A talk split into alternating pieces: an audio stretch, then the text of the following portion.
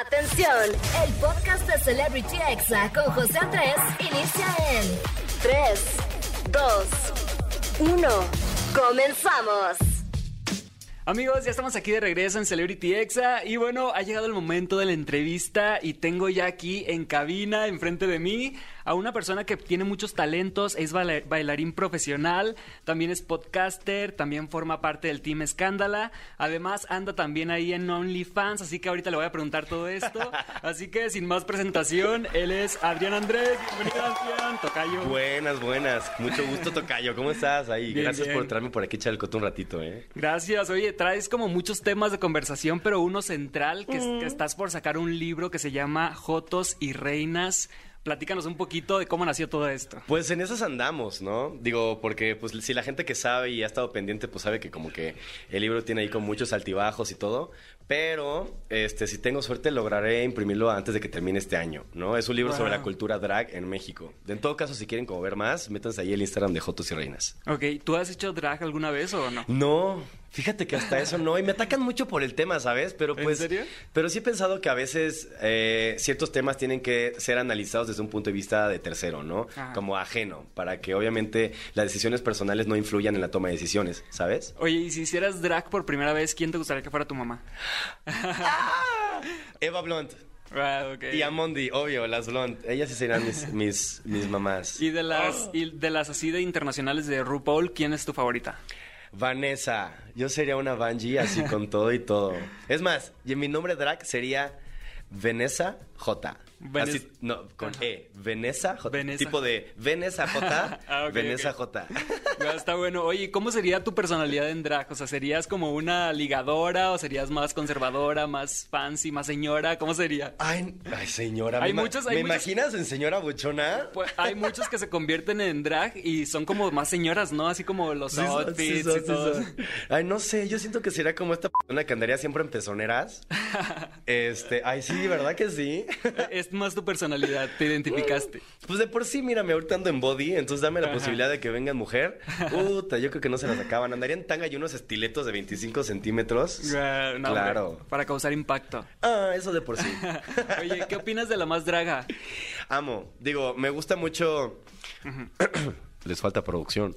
Pero. Presupuesto, ¿no? Un poquito, sí. Pero me, encanta eh, el, hecho de que haya una competencia eh, mexicana que, que, vaya muy de la mano con este tema, ¿no? Y que les dé tanta visibilidad y que al fin les haya dado como un.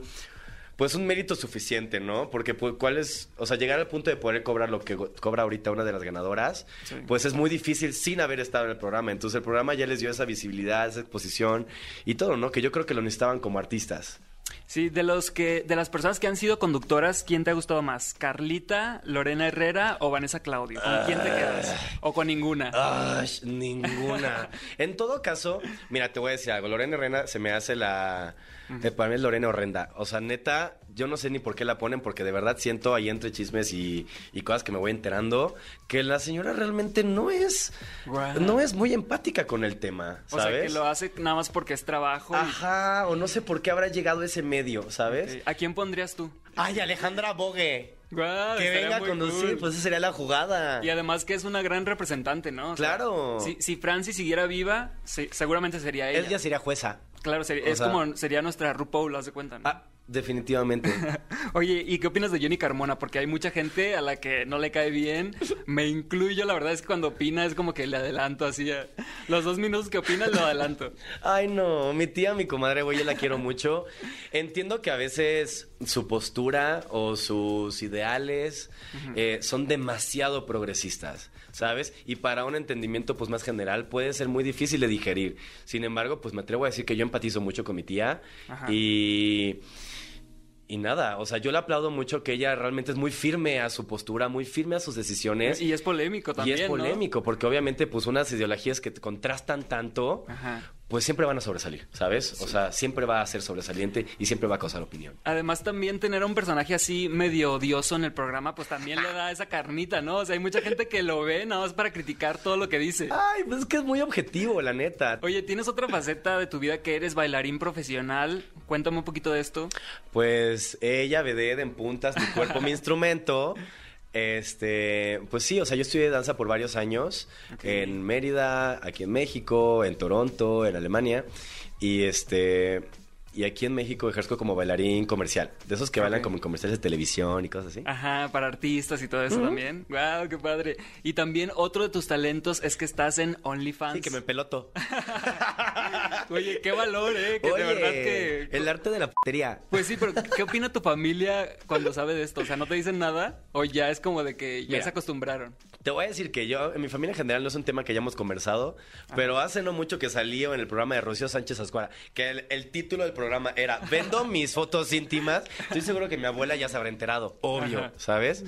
Este, a mi mamá yo le dije, porque pues fue así como de para no tener yo el peso, la conciencia, ¿sabes? Entonces le comenté y todavía me dice, ¿qué es eso?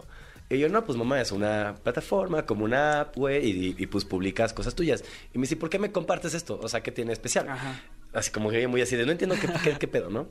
Y yo, pues es que ahí publicó mis nudes. Y me dice, como, así nomás porque sí. Y yo, pues más o menos así porque sí, pues no. O sea, cobro. Y me dice, pero has de cobrar bien, ¿eh? Porque pues eres mi hijo y estás guapo, no pretendo que seas de los baratos. Y yo, no, mamá. Oye, y sí ganan bien, ¿no? En OnlyFans eh, me he enterado por ahí que pues es en dólares obviamente y con cada suscriptor pues vas ganando más y más. Sí. ¿Cuánto es el récord que has ganado en un mes? Uy, chava. Ay, sí, oye, si es muy privado, ignora la pregunta. No, te bueno, o sea, ponte a hacer cuentas. Pon tú que tenga yo sus 600 suscriptores y cada uno me paga al mes 12 dólares. Wow. No, pues, no, hagan, pues sí, hagan sí la es mucho. matemática. ¿Qué es lo más extraño que te ha pasado de esta aplicación? O sea, ¿te ha pasado que sacan el material y lo llevan a otras redes sociales? Ay, o sea, si tú buscas a Adrián Andrés en Pornhub, sale alguien que ya subió mis videos. Es más, en- estoy en la... Es que ni siquiera sé cómo borrarlos, de que ya lo he reportado y así. Ajá. Y pues no, lo que me emputa es que estén lucrando con mi video. no que es. esté yo publicado, sino que alguien está ganando varo con ese con eso que yo hice. subiendo tu contenido. Güey, piratería. 100%, ¿sabes? Y estoy en la categoría de porno mexicano.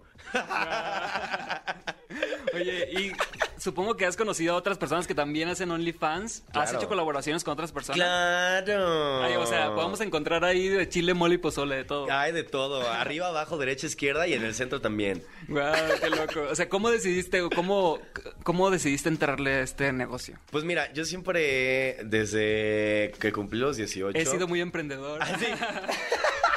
100%. A lucrar.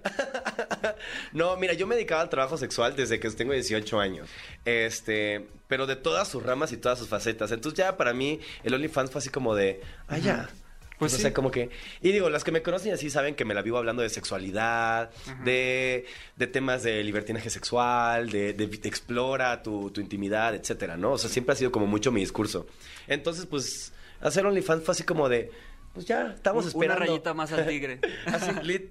Oye, y todos los temas estos que mencionas los tocas en, el- en tu podcast que se llama Ningún Chile Te Embona. Sí.